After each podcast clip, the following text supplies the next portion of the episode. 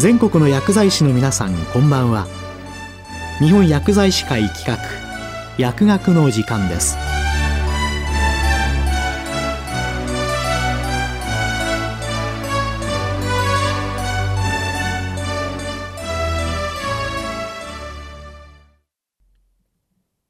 今日は年頭書簡と題して日本薬剤師会会長山本信夫さんにお話しいただきます。新年明けましておめでとうございます。日本薬剤師会会員の皆様におかれましては、お健やかに新春をお迎えのこととお喜びを申し上げます。また、日頃から本会の進める諸事業に格別のご理解とご支援を賜っておりますこと、心より厚く御礼を申し上げます。また昨年は地球温暖化の影響もあり、全国規模での風水害などにより大変な被害を被られた方がたくさんおられましたがその方々がなおご不自由な生活をされている方もおられると思いますけれどもなるべく早い平常の生活を取り戻されますことを願うものであります。で昨年は2020年に国内初の新型コロナ感染症が見つかって以来1年半以上にわたる厳しい生活を強いられた、まあ、2, 年目にあたりますけれども年末には幾分改善の兆しが見えました、まあ、しかしながら第5波のパンデミックにつきましてはこれまで経験したことのない大変大きなまさにパンデミックでありまして日本国内でもえもちろんでありますが世界中でえ大変大きな被害が出ていたというふうに認識しています。で国民生活もまさにえこの1年間 COVID-19 というので埋め尽くされたあ、まあ、昨年でありましたけれども2月からスタートしたワクチン接種が、えー、8月の末から9月にかけて大変多くの方々の接種が済んだということからかなり改善の兆しが見えてきた。まあ、その間集団接種の場所であるいは個別接種の場所等で多くの方がワクチン接種を受けられましたのでその打ち手の確保ということが大変大きな課題になりました。で私どもも、まあ、注射打ってはどうかというようなご意見もありましたけれども、まあ、幸い、えー、私どもの本来の仕事であります医薬品の供給、まあ、とりわけ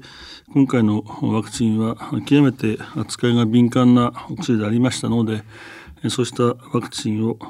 まあ、シリンジへ充填するとかあるいは接種前の予診のサポートをするとかあるいは接種後の経過観察の担うとそうしたことで具体的に、まあ、直接その、えー、接種そのものには関わりませんでしたけど接種体制の確保という意味では薬剤師本来の仕事を遺憾なく発揮しながらそのこともありまた医師看護師の方々他医療関係者の方々の努力もあってえー、世界に比べてスタートは遅かったというふうに言われていますけれどもワクチン接種が8割近い方々が2回目の接種を終え昨年の末には3回目の接種が始まるというところまで、えー、進んできたそうしたことと合わせて日本の国民の、まあ、衛生意識の高さというんでしょうか、えー、手洗いあるいはマスクをつけるということが、まあ、比較的日常的に行われていましたので、まあ、そうしたことも踏まえて、大変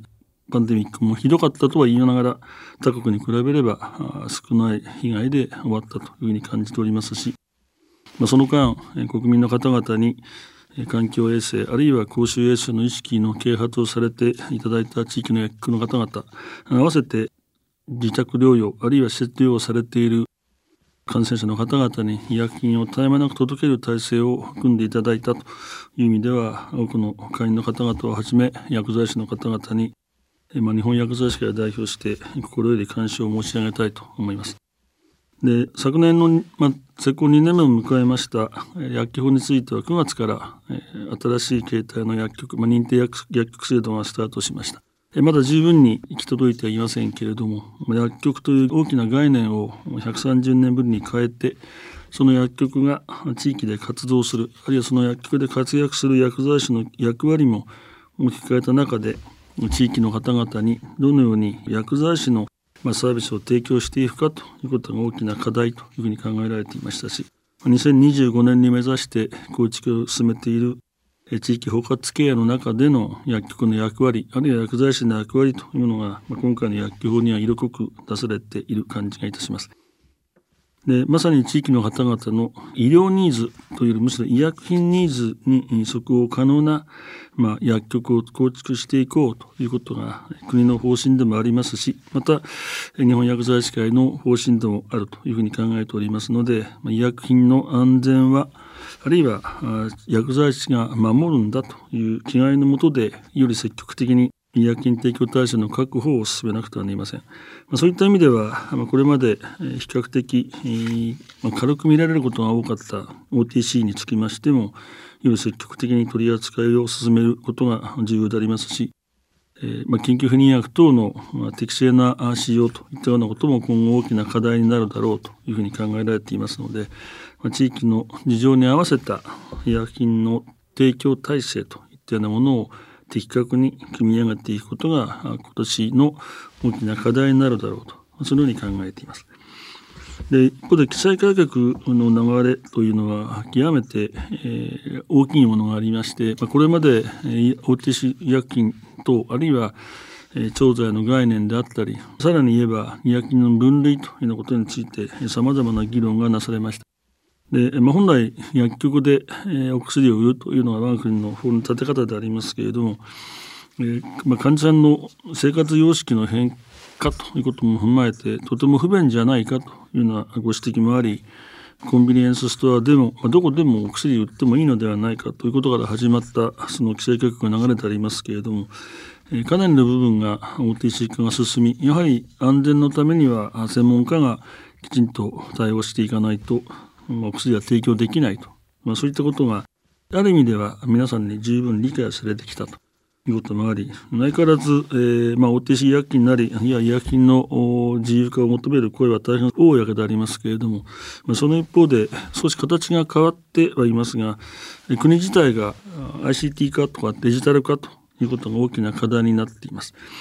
技術的にはあの IT 技術が大変進んできたということもありさまざまな部分が電子的に処理をされる、まあ、そんな時代になってきた中で、まあ、薬剤師業務についても、まあ、その ICT 化あるいはデジタル化ということが大きな影響を与えることになるだろうというふうに予測されています。で国は DX 化として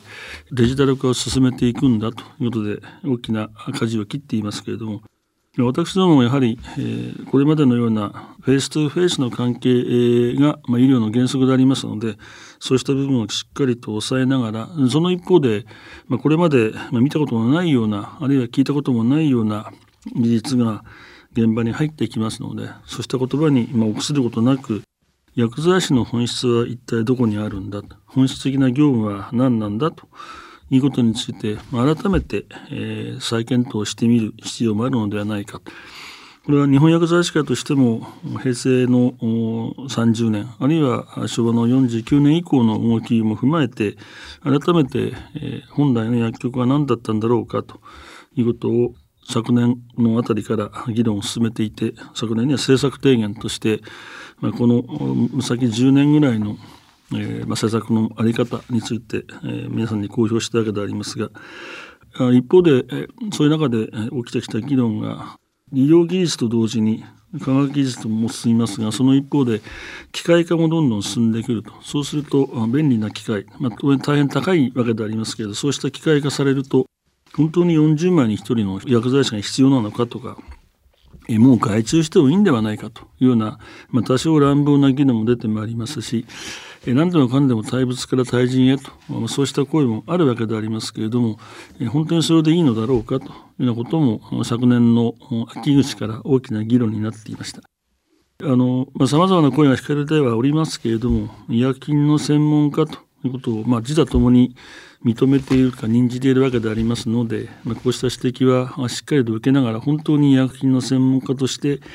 まあ、国民の方々に貢献できているかということも考え直す必要があるだろう、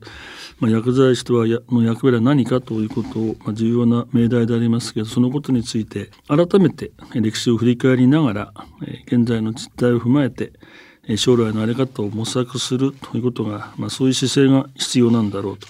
でこれまでそうした議論が進んできましたので、まあ、新しい薬剤師の役割とからあるべき姿というものを、まあ、社会に顕在化させていくそうしたことが、まあ、これまで130年間我が国で、えー、薬剤師薬局が存在してきたわけでありますが医療という大きな大会に船出をしてほぼ約半世紀が経ちました。まあ、そうした時期にやはり自分たちの仕事を内外から繰り返して、えーまあ、見直してみてはどうか見直すべきだという声が上がるのも大変陣を得たものだと思ってております。そんな中で今年は改めて薬剤師の役割ということについてしっかりと見直して皆様に国民の期待に応えられるような、まあ、そういう薬剤師の業務というものを打ち立てていきたいと思っています。であのあまり年明け早々から政治の話については馴染みませんけれども今年の夏には参議院選挙が行われます。で今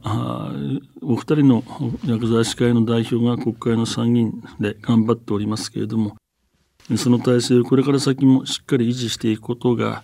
薬剤師が現場でしていることを皆さんに知らしめ政策的にも反映させる大きな課題になると思っていますのでぜひよろしくお願い申し上げます。改めましてこの令和4年というものは皆さん方のお力をいただきながら地域医療に貢献できるような真に薬剤師として皆さんが考える年となるように薬剤師会としても頑張ってまいりますので、どうかよろしくこの1年間お願い申し上げます。これをもちまして新年の挨拶とします。ありがとうございました。今日は年頭書簡と題して、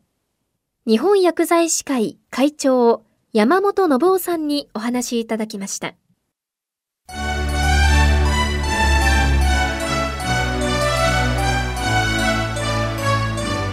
本薬剤師会企画。薬学の時間を終わります。